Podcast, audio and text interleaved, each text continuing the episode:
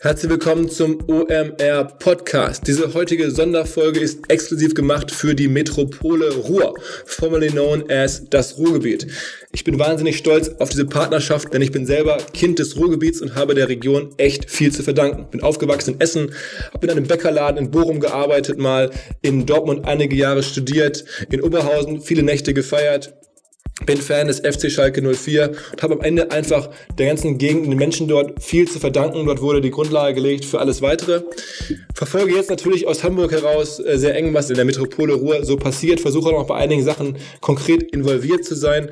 Gibt dem Ruhrgebiet, gibt der Metropole Ruhr eine große Chance. Dort leben fünf Millionen Menschen mit dem richtigen Mindset, Pragmatismus und ähm, am Ende Erfindergeist für die kleinen und großen Probleme des Alltags. Dort wurden neben den bekannten Versorgungs- und Energiefirmen äh, schon seit jeher geilste Firmen gebaut. Auch jetzt kommen wieder richtig coole Startups und Digitalfirmen nach.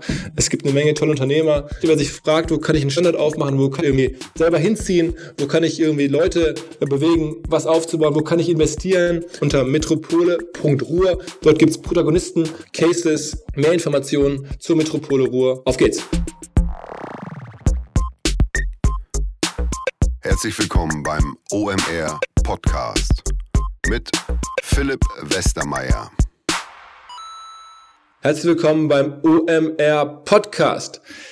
Heute eine Sonderfolge an einem Freitag aus gegebenem Anlass, denn ich durfte gestern Gast sein auf dem Ruhr Summit in Bochum. Das Ruhr Summit ist die größte Startup- und Digitalkonferenz des Ruhrgebiets mit so drei, dreieinhalbtausend Besuchern, habe ich geschätzt.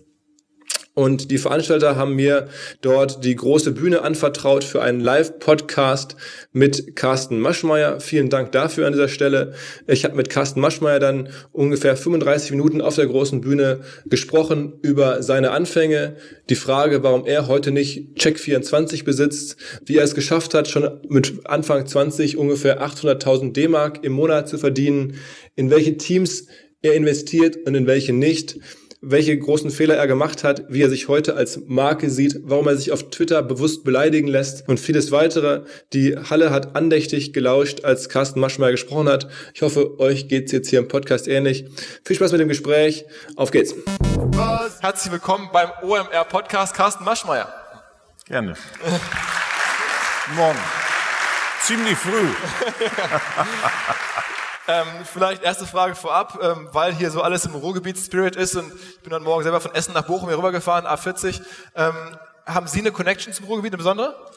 Ja, äh, ich bin äh, ganz eng und lange mit Aki Watzke befreundet, bin also Borussia, bin Borussia Dortmund-Fan. Äh, würde mich freuen, wenn Bochum wieder in die Bundesliga aufsteigt. Also, weil, weil hier echter Fußball gespielt wird.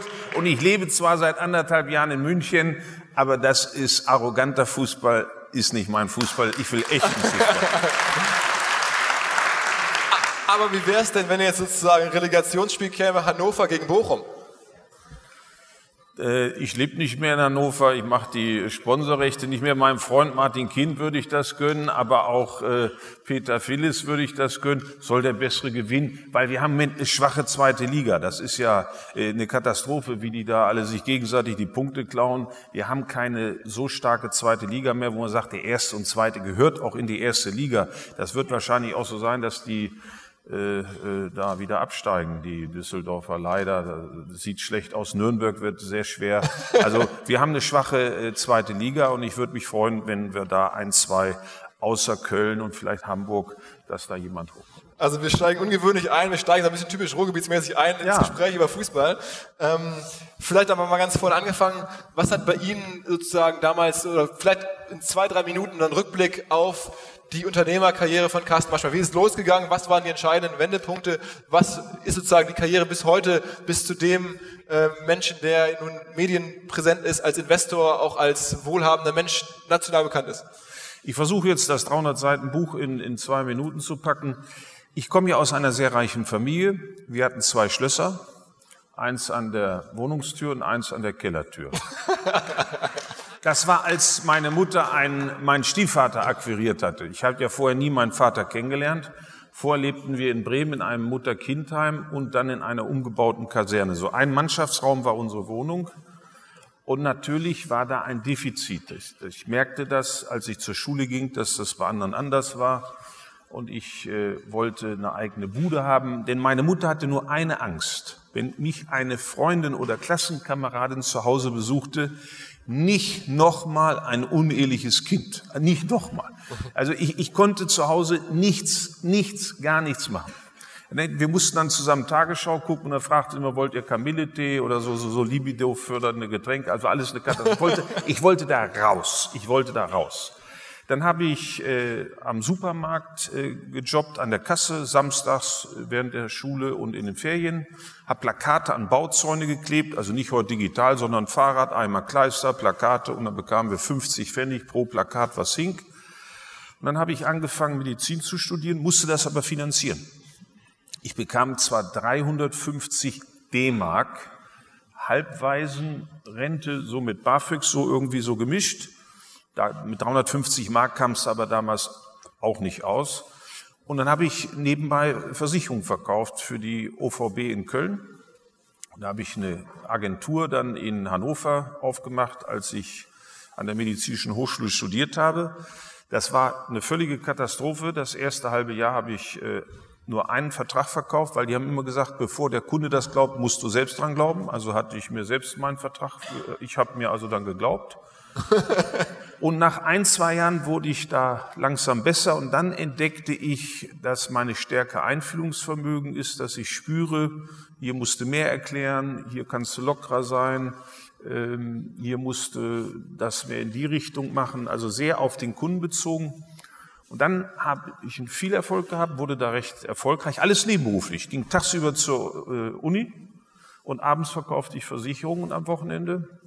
Und dann habe ich, haben viele Mitarbeiter gefragt, kann man da mitmachen? Habe ich eben meine Agentur vergrößert, hatte dann 3000 äh, Berater bei der OVB 1987 und habe die dann verkauft für sehr viel Geld, für damalige Verhältnisse unheimlich Geld, viel zu viel wahrscheinlich für mich. Und dann habe ich äh, AWD gegründet und das war auch wieder so. Ich habe die Kunden gefragt, was wäre denn, wenn, wenn alles möglich wäre? Wie würdet ihr denn beraten wollen, werden wollen? Und da war eben die Erfindung aus allen Versicherungen raussuchen, aus allen Banken, aus allen Bausparkassen. Also wir waren ja so, so ein Vergleichsportal in analog mit Beinen. Ne? Also heute wären wir in USA äh, Policy Genius oder hier Check24. Das war unsere Erfindung. Und das war so der Beginn. Die Sehnsucht und der Verkauf und dies Verkäuferische. Und das ist ja bis heute irgendwie wohl meine Uniqueness geworden. Und muss ich dazu sagen, Check24 ist ja einer der erfolgreichsten deutschen Digitalfilme überhaupt. Die wenigsten haben das so auf dem, auf dem Zettel, weil die in privater Hand sind. Ähm, aber der Gründer und auch die Investoren, glaube ich, extrem zufrieden. Hat man, also haben Sie da gewisserweise die, die, die, damals die Chance verpasst, das auch äh, sozusagen weiterzubauen, das in der digitalen Welt fortzusetzen?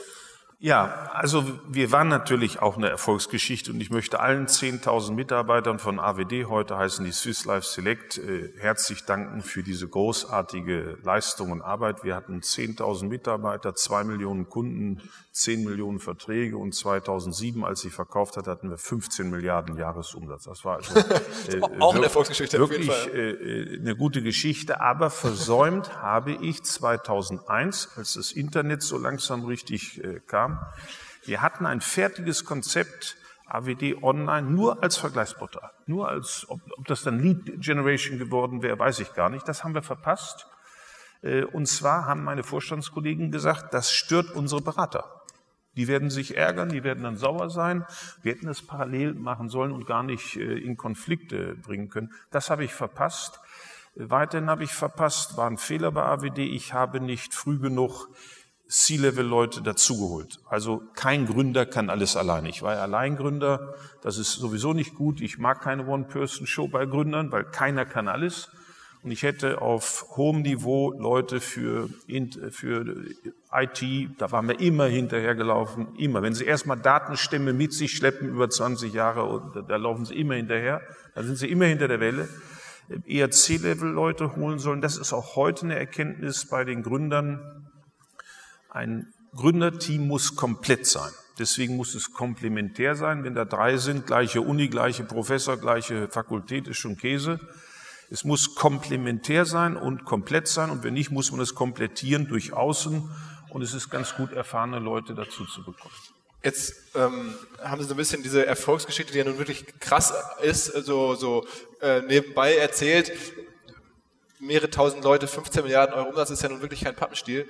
Was war denn sozusagen jetzt gerade mal so aus, ähm, aus, aus, aus vielleicht Marketing-Sicht, das ist für unsere Hörer immer interessant, so der oder die ein, zwei Erfolgsfaktoren? Vertrieb ist nun offensichtlich da sehr wichtig bei dem Modell.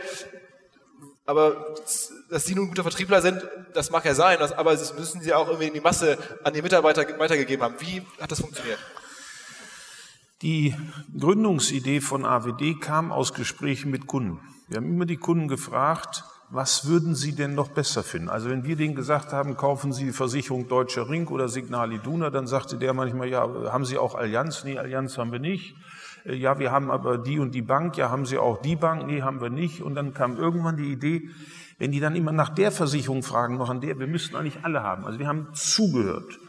Und die Mitarbeiter haben wir dann gefragt, verschiedener Finanzdienstleister, was ist in eurer Firma toll, an euren äh, Verträgen gut, an euren Incentive-Paketen, an euren ganzen Drumherum-Service. Und da haben wir richtig zusammengebaut. Da bei einer Firma war die Altersversorgung gut für die Mitarbeiter, die hatten einen sehr guten, äh, bei anderen waren, waren die, die, die Gewinnbeteiligung gut für die Mitarbeiter und haben das so zusammengebaut. Für mich ist das Hören, Spüren, Sehen und dann eine Dienstleistung bauen. Dienstleisten ist ja nicht, wie viel kann ich mir leisten, ohne zu dienen, es ist dienen, sich, sich in den Dienst stellen und was leisten. Und daraus ist es entstanden, ich habe war immer gut, äh, wenn ich mit vielen Menschen mich beraten habe. Das war der Pförtner, das kann ein Vorstandskollege gewesen sein, das kann ein Junior-Anfänger oder eine Junior-Anfänger-Beraterin gewesen sein. Immer zuhören, was die spüren. Man muss sagen, ja gut, spüren die zwar, aber das, das, das hatten wir schon fünfmal durchgespielt, das funktioniert nicht, das ist ein netter äh, Glaube. Aber oft kamen die Impulse, eben von den Gesprächen mit vielen Menschen. Aber am Ende muss man ja trotzdem die Menschen irgendwie erreichen, man muss ja Zugang zu ihnen finden und das ist ja bei dem Modell das Entscheidende, dass man ein gutes Produkt hat, das höre ich jetzt so raus, aber wie ging dieser Weg, so viele Kunden zu gewinnen in doch relativ kurzer Zeit? Also ich hatte äh, einen großen Nachteil, der dann sehr schnell mein Vorteil war.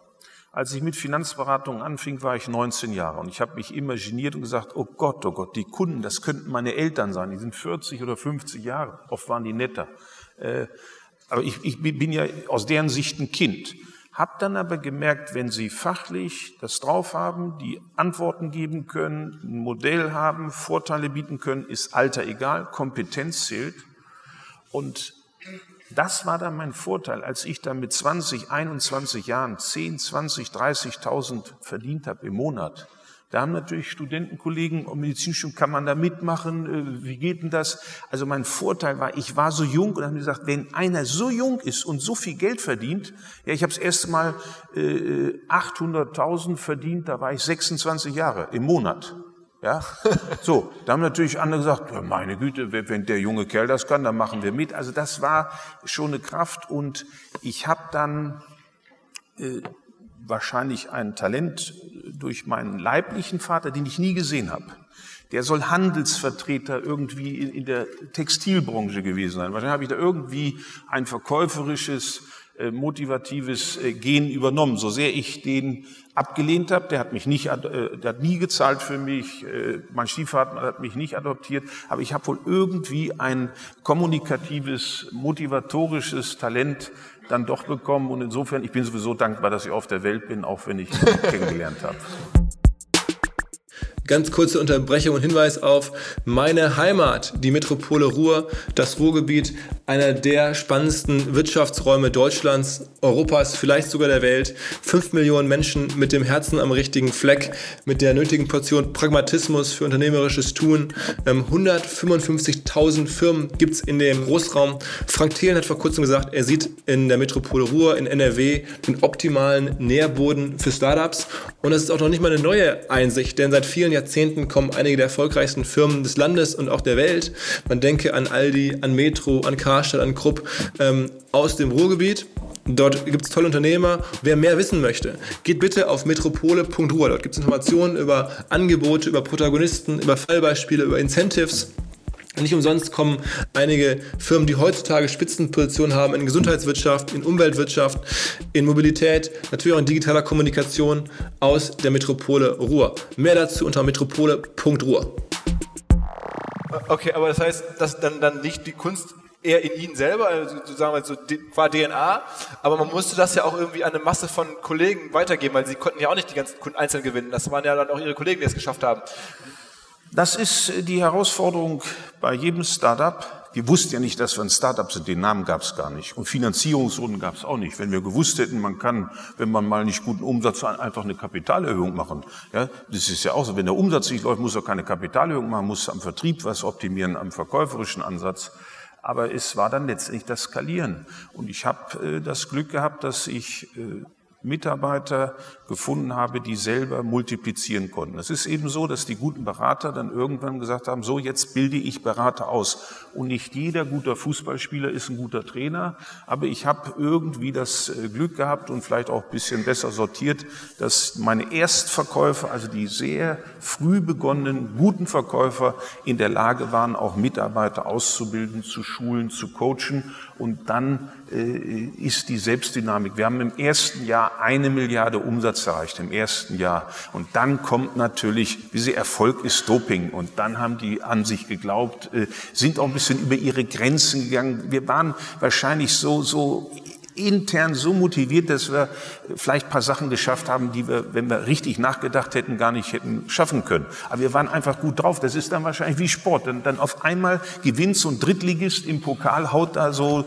so, so ein Erstligisten raus und die sagen alle, das geht eigentlich gar nicht vom Spielermaterial, aber die waren so gut drauf. Das ist so Form schlägt Klasse. Ja? Also wir waren in Form. Und ähm, was war der entscheidende Vertriebskanal? Also war das Telefon, war das mehr Mailings? Das war äh, in der Regel, Mailings, das ist eine schöne Frage, der ist zu spät geboren. Wie sollten wir 1988, das erklären Sie mal Ihren Großeltern, das klären Sie mit, mit Ihren Großeltern. Mailing mit der Post, siehst du, so, so da, total digital, digital total, ja. Nee, natürlich war das nur, und, nee, und fragt mich nicht, ob die Handys hatten. Es gab die ersten Handys, da haben sie aber wie so, ein, wie so eine Kühltasche an der Seite gehabt und die hat ihn, die hat ihn die Schulter oder die Hüfte nach unten gezogen. Also ganz normal, schön Drehscheibe, Wählscheibe, bisschen konnte man schon Knopf, äh, drück, äh, Knöpfe drücken, ja, schön anrufen so, mein Name ist und hätten Sie Interesse, ja, das war Telefon und wenn Sie natürlich äh, viele hunderttausend Kunden irgendwann haben, dann sind es Empfehlungen und Bestandskunden, aber am Anfang war das äh, Telesales. Und wenn Sie jetzt heute mit Startups sprechen, der, der, der, Telefonkanal, ist der eigentlich tot? Also könnte man das heute übers Telefon auch noch machen? Weil das, das gibt's ja noch. Oder würden Sie sagen, das, das war damals auch eine, eine First-Mover-Situation, Telefon war damals ein toller Vertriebskanal, den gibt's heute so nicht mehr. Wir haben damals eine Chance genutzt, die jetzt mittlerweile nicht mehr da ist. Es hängt natürlich sehr auf die Branche und auch, äh, von der Branche ab und von dem Geschäftsmodell. Äh, viele Startups, die E-Commerce machen, das ist eine reine Klick, das ist eine, eine Online-Werbung, das ist Conversion äh, Optimization, das ist ganz klar. Andere, die B2B-Produkte haben, ist oft Telesales, werden Webinare dran gebunden, wo man nicht unbedingt dann aus Bochum gleich nach München fahren muss, um den zu überzeugen, sagt, komm hier, wir gehen die Präsentation äh, am, am Computer, am iPad, am Laptop durch. Webinare, aber bei den großen B2B-Kunden natürlich fährt man dann hin und dann ist es face-to-face. -face. Und äh, das ist äh, meine Besonderheit als Investor. Ich bin ja der einzige Verkäufer, der Investor wurde. Und ich achte eben drauf, jedes unserer Startups, wir sind so, wir haben glaube ich 100 Mal Startups finanziert. Jedes unserer Startups nicht mehr jedes, aber viele können baden gehen. Die kann die Technik floppen, sie können überholt werden von der Konkurrenz oder von einem US-IT-Giganten. Aber wir achten auf eins, dass sie nicht verkäuferisch äh, fehlen. Also, dass wir sagen, nicht sagen nach drei Jahren, hätten die besser äh, telefoniert, hätten die besser argumentiert, wäre das Pitch-Deck besser gewesen, hätten sie besser auf Einwände, Vorwände, wären die Verkäufer besser geschult, hätten wir den Verkaufsleiter äh, stärker äh, ausgewählt, besser coachen müssen. Daran wollen wir nicht scheitern. Okay. Ähm Vielleicht noch mal eine letzte Frage zu, der, zu dem ganzen Komplex ähm, sozusagen Vermögensaufbau in der AWD-Zeit. Bei Ihnen, ähm, Sie haben jetzt gerade beschrieben, das Produkt war entscheidend. Sie hatten da ein starkes Produkt. Dennoch, wenn man jetzt so ein bisschen Wikipedia liest und generell, gibt es da natürlich Kritik. Es ist ja auch nicht entgangen, dass das irgendwie häufig auch anders gesehen wird. Wie kommt das, dass da so eine Kontroverse entstanden ist, um jetzt für, äh, für ein Produkt, das von Ihnen ja als stark oder gut empfunden wurde? Also da kam nicht bisschen Kritik auf, sondern ganz heftige Kritik über ganz viele Jahre. Das können wir ganz deutlich aussprechen.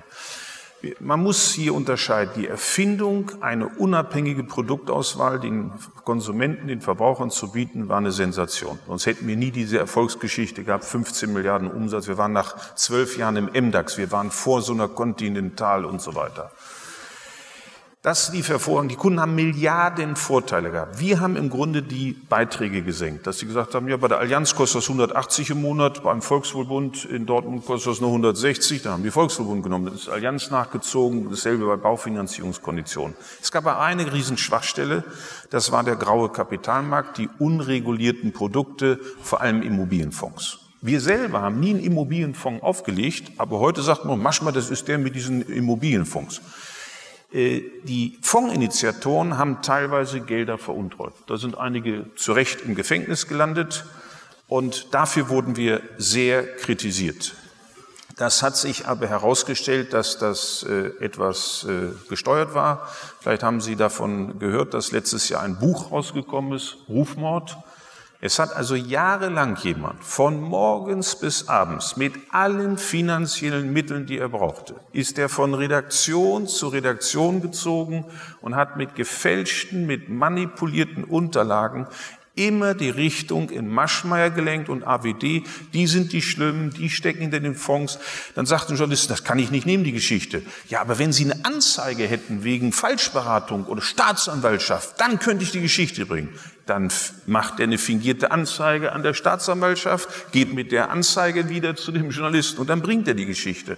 Und letztes Jahr hat er sich eben geoutet, ein Buch geschrieben und es kam raus, dass ein Wettbewerber über ungefähr zehn Jahre jeden Monat ihn bezahlt hat, alle diese Spesen, nennen wir es mal, Anwaltskosten, Behördengänge, alles bezahlt hat. Und ich bin äh, sehr erleichtert, dass das rausgekommen ist und äh, schätze es sehr.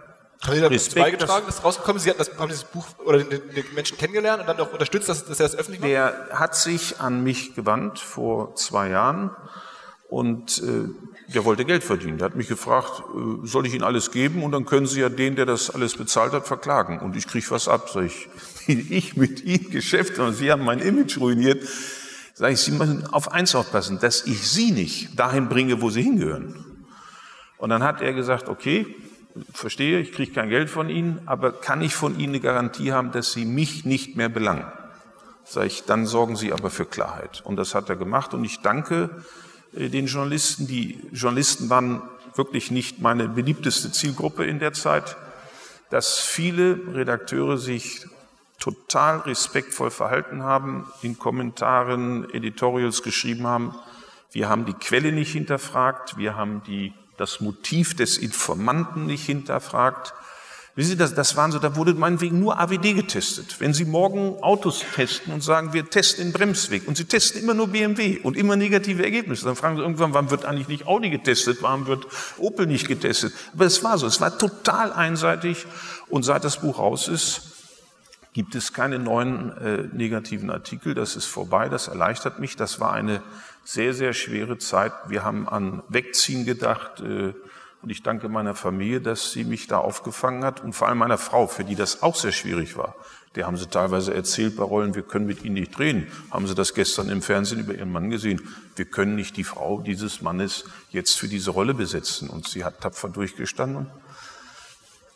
Mit dem Grund, dass ich sie so liebe. okay. Ähm, jetzt sind Sie gefühlt in den letzten Jahren noch viel stärker selber in die Medien gegangen und haben eine Marke aufgebaut über verschiedene Fernsehsendungen und so. Warum eigentlich? Also man hätte jetzt ja auch sagen, ich setze mich entspannt zur Ruhe. In Deutschland ist es ja auch so, dass gerade Investoren sich häufig gerne im Hintergrund halten und sie wählen einen anderen Weg. Haben jetzt nicht nur eine TV-Show gemacht, sondern, sondern zwei, glaube ich, verschiedene Bücher geschrieben. Warum dieser Weg? Warum so anders als der Mainstream an der Stelle? Als ich vor zehn Jahren die Firma verkauft habe, war ich so paar Monate aus meiner Sicht der glücklichste Mensch der Welt. Alles war super. Und dann kamen die schlimmsten Monate. Es ist bekloppt. Vorher, wenn du Stress hast, willst du nicht. Und auf einmal hast du keinen Stress und dann fehlt dir was. Dann hast du nach dem Frühstück überlegt, Wochenende kriege ich das hin, aber wochentags nicht. So, gehst jetzt erst äh, joggen und liest dann ein Buch oder liest erst ein Buch und gehst dann joggen. Ich bin Unternehmer, ich will was unternehmen. Einmal Unternehmer, immer Unternehmer. Und da habe ich eben entdeckt, meine neue Passion sind die Startups. Ich hatte früher einen großen Tanker, 10.000 Mitarbeiter, zwei Millionen Kunden, so viel Milliarden Umsatz. Jetzt sind lauter Schnellboote. Das ist meine neue Passion und viele, und ich möchte auch was zurückgeben. Unterm Strich hat das Leben ja mit mir sehr gut gemeint. Der Staat war eine Katastrophe, den braucht keiner, aber ist ja alles äh, gut gekommen und dadurch bin ich vielleicht auch ehrgeizig geworden und, und habe improvisiert und gelernt und war hungrig. Und das ist der Weg gewesen. Und das Zurückgeben ist, als ich gefragt wurde, Höhle der Löwen war, okay, alle sagen, Gründertum muss man unterstützen. Und dann machen sie wieder weiter. Gut, dann riskiere ich, ich setze mich da rein. Das war ein großes Risiko. Da war ich noch sehr umstritten vor drei Jahren. Und bei einigen werde ich das lebenslänglich bleiben. Die löschen das natürlich nicht. Okay, ist in Ordnung. Und dann war, wie war die Quote? Geht die Quote runter, wenn ich da sitze oder hoch? Und auf einmal hatten wir, seit ich drin bin, 50 Prozent mehr Zuschauer. Von zwei Millionen auf drei Millionen hoch. Da war ich natürlich äh, happy drüber. Aber die blieb so hoch. Also die haben nicht nur einmal geguckt, was ist das für ein komischer Kerl, sondern die, die bleibt ja so hoch. Wir sind ja jeden Dienstag äh, Tagessieger und, und, und brechen da Rekorde. Das ist aber noch ein zusätzlicher Grund. Wir haben dadurch den besten Dealflow. Als Investor brauchen Sie viele, viele Pitch-Decks und Startups, die Sie sehen dann können Sie die Besten aussuchen. Haben Sie wenige, müssen sagen, ja, jetzt haben wir ein halbes Jahr keinen Deal mehr gemacht, dann nehmen wir wenigstens dies, ehe gar nichts machen. Wir bekommen in Deutschland ungefähr 4000 Pitch-Decks im Jahr. Es gibt ganz wenige, oder sag mal, es gibt so viele Gründer, die mich jetzt kennen. Die sagen, ach, das ist ja manchmal, der investiert, ja, dann schicken wir das. Also Höhle der Löwen ist die eine Sache, aber es laufen ganz viele Sachen durch die Höhle der Löwen, dass die sich an uns Löwen wenden. Also wenn die an Judith Williams sich wenden, dann wollen die natürlich Beauty-Produkte wahrscheinlich. Aber alles, was digital oder App, das schicken die mir oder Medizin. Noch eine Unterbrechung und noch ein Hinweis auf meine Heimat, auf die Metropole Ruhr, auf das Ruhrgebiet. Dort passieren tagtäglich Dinge, die den wenigsten Leuten so klar sind. Zum Beispiel werden mehr Patente in innovativen Technologien angemeldet als in Berlin. Oder die Hochschullandschaft ist dichter als in den meisten anderen Gegenden Deutschlands. Als Beispiel dafür habe ich mir mal rausgesucht, das Horst Görz Institut für IT-Sicherheit. Haben die wenigsten von euch wahrscheinlich jemals von gehört. Aber immerhin studieren da 1000 Personen im Bereich IT-Sicherheit. Sowas gibt es halt echt häufig dort. Ähm, es gibt also ganz viele Fach Fachkräfte, Hochschulabsolventen, willige, motivierte, talentierte Leute, die den Fortschritt und das Wachstum in der Region mitgestalten wollen. Also denkt darüber nach, euch zu engagieren in der Metropole Ruhr, im Ruhrgebiet. Informiert euch vor allen Dingen unter metropole.ruhr über all die Möglichkeiten und Protagonisten und Beispiele aus der Region metropole.ruhr. wenn man sich anguckt, die erfolgreichen Venture Capital Fonds abseits von ihren, die sind da ja nicht so aktiv. Also man hat also in der Sendung sowieso nicht. Das sind ja auch eher so, so telegen geeignete Startups häufig, die sich präsentieren. Und man hat das oder ich habe das Gefühl, so im Hintergrund machen die mittlerweile sehr viele Investments auch in den USA und, und sag mal, der Frank Thelen sagt ja auch irgendwie sein, sein zweites Leben wäre so Deep Tech, also so diese tiefen technologischen Geschichten. Ähm, entstehen da auch Kontakte über so eine Fernsehsendung? Natürlich. Äh, wir haben ja, wir heißen Höhle der Löwen, in US sind die Sharks, in UK sind die Dragons, aber ob nun Haie oder Löwen oder Drachen, alles gefährlich. Klar, ich war ja drüben äh, mit Mark Cuban und Robbie und Laurie und so weiter. Ähm, wir haben einen ganz, ganz enormen Vorteil für unsere Startups. Wenn ein Startup in der Höhle der Löwen erwähnt wird, ist das wie 60, 70 Werbespots. Das können wir messen. Wenn wir etwas erwähnen und ich sage, ja Mensch, ich investiere bei Ihnen, ich bin ja sowieso bei pflege.de beteiligt, das ist das größte Portal für, dann kracht bei denen das auf der Seite, das geht. Also ein, ein Startup, was in der Höhle der Löwen auftritt, ich kann ein konkretes Beispiel bringen, die sind durch. Nehmen wir vor zehn Tagen kam Finanzguru. Die beiden Michel-Zwillinge, Postbank, Deutsche Bank waren die, die haben Finanzguru die App gemacht. Die hatten 25.000 Kunden. Die haben in den sieben Tagen danach 330.000 Downloads auf der App gehabt und 200.000 neue Kunden. Conversion Rate 60 Prozent und Kundenzahl in einer Woche verachtfacht. Die sind natürlich jetzt x-mal so viel wert. Das ist ein enormer Vorteil. Und mich wollte man polarisieren. Man sagt, der manchmal ist schillernd. Sag ich dann nutzen wir jetzt das Schillernde, dann nutzen wir die Klicks, dann nutzen wir die Bekanntheit. Und heute können wir unseren Startups enorm helfen mit dieser Publicity, mit dieser PR. Und dadurch kriegen die natürlich enorm Rücken. Wie, wie, wie ist denn Ihr Blick auf, auf Social Media? Ich habe so ein bisschen verfolgt, dass Sie dann auch aktiv sind, auch zu Aktionen aufrufen. Sie haben schon mal gesagt, Sie möchten da gerne irgendwie kritisiert werden oder so beleidigt werden. Also man hat das Gefühl, Sie haben auch ein Gespür vielleicht, dass das das neue Reichweitenmedium oder dass das die neuen Reichweitenmedien sein könnten, die man braucht, um Startups oder auch um Marken aufzubauen. Ist das so? Also nachdem das Buch rauskam und die Wahrheit, äh, wie das zu diesen Presseartikeln kam, habe ich mich getraut, Social Media zu machen. Vorher hatte ich Angst, dass da nur die anonymen Hater sich äh, loslassen und, und austoben. Ist ja auch in Ordnung, wenn das Image so ist, darf man das auch. Äh, und, und mache jetzt äh, Twitter, ich mache Instagram. Ähm, das mache ich. Ich bin natürlich digital. Ich bin Digitalinvestor und habe mich selber zurücknehmen müssen wir sind an Crealytics beteiligt, an Content Bird in Berlin, die die AdWord und Content und Linkbuilding machen und Optimization. Wir sind an Blacklane beteiligt, Study Drive, Talent Cube, ist alles digital und da muss auch selber digital mitmachen. Und der Gag, äh, dass ich gesagt habe, hier, ich äh, gebe 10.000 Euro für die, für die humorvollste Kritik oder den, den noch erträglichsten Angriff, das war vor einem halben Jahr, da hatte ich die Sat1-Sendung Start-up und wir hatten in der zweiten Sendung zwei Stunden Tonprobleme. Da ist äh, auf Dolby was in Surround reingelegt und es hätte auf Stereo, weil ich weiß, ich bin kein Tontechniker, schief gegangen. So, dann habe ich mittendrin getwittert, suche Start-up, was Tonprobleme bei Sat1 behebt. So, war wir so aus der Laune raus. Das hatte Follower und Likes.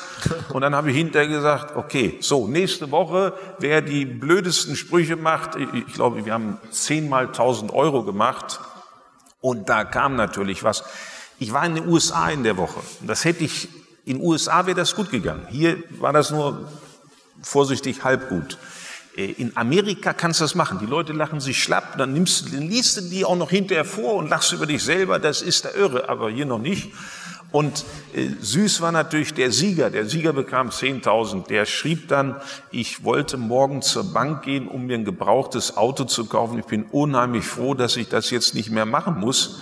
Und die anderen zehn haben überhaupt nicht geglaubt, dass die diese 1.000 Euro bekommen haben. Die haben gedacht, das ist ein Gag. Aber ich würde das im Moment nicht nochmal machen, bis, wie das ja oft in den USA ist, ich investiere ja da viel, was da gang und gäbe ist, ist dann ein paar Jahre später bei uns auch. Aber dann war ich der Zeit voraus hier in Deutschland. War, war nicht gut.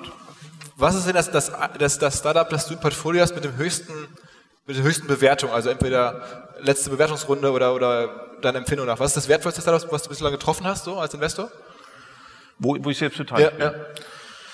Äh, das sind zwei Unternehmen. Ihr kennt wahrscheinlich Blacklane, die schnellst wachsendste Limousinenplattform der Welt. Als wir Blacklane, Wohltorf und Steuer, zwei BCG-Leute in Berlin vor sechseinhalb Jahren kennengelernt haben, waren die in drei Städten. Jetzt sind die in 60 Ländern und machen 100 Millionen Umsatz die nächsten zwölf Monate. Jetzt ist Al-Fahim aus Abu Dhabi beteiligt, Daimler ist beteiligt. Die letzte Runde war 216 Millionen. Äh, wir sind bei sieben Millionen rein vor sechs Jahren. Das ist natürlich eine Riesenerfolgsgeschichte. Und ich freue mich auch, dass so ein tolles Startup in Berlin, dass wir mal in Deutschland das haben und nicht im Valley. Und dann habe ich noch ein früheres Investment, äh, Brain Health in München. Das ist Professor Dr. Holzbohr, frühere Chef von Max Planck. Depression Diagnostic and Therapy, also, also Depressionsdiagnostik und Therapie, der Test, woran die Depression liegt, wie man die behandeln kann mit äh, Pharmaka, sensationell. Da schätze ich, ist die Bewertung, läuft jetzt so auf ungefähr 500 Millionen. Äh, da bin ich mal auf 100.000 Bewertungen habe ich das erste Geld gegeben. Ja, bin, bin froh, aber da habe ich äh, hohes Risiko gehabt. Und ich habe auch gesagt, okay, wenn es schief geht, dann habe ich aber was Gutes getan, dann ist die Forschung auf diesem wichtigen Gebiet vorangekommen. Aber wenn sie dann läuft, ist sie auch wirtschaftlich interessant. Und Investment heißt ja auch manchmal Impact machen und nicht nur Rendite, aber Oft ist, wenn es richtig läuft, haben viele Menschen was davon. Irgendwas ist schneller, einfacher, günstiger, gesünder. Aber dann lohnt es sich auch für die Investoren. Aber wir haben auch schon eine Menge daneben gesetzt. Okay, der Kollege signalisiert mir gerade schon die Zeit. Ähm, wir haben jetzt hier schon eine halbe Stunde gesprochen. Äh, ich hätte Lust, das noch weiter fortzuführen, aber ich glaube, hier ist noch ein anderes Programm geplant. Insofern sage ich ähm, vielen, vielen Dank für das Gespräch und für die Anekdoten, für die Erzählungen, für die, für die Thesen. Ähm, ja, Dankeschön, Carsten Waschmeier. Sehr gerne. Danke.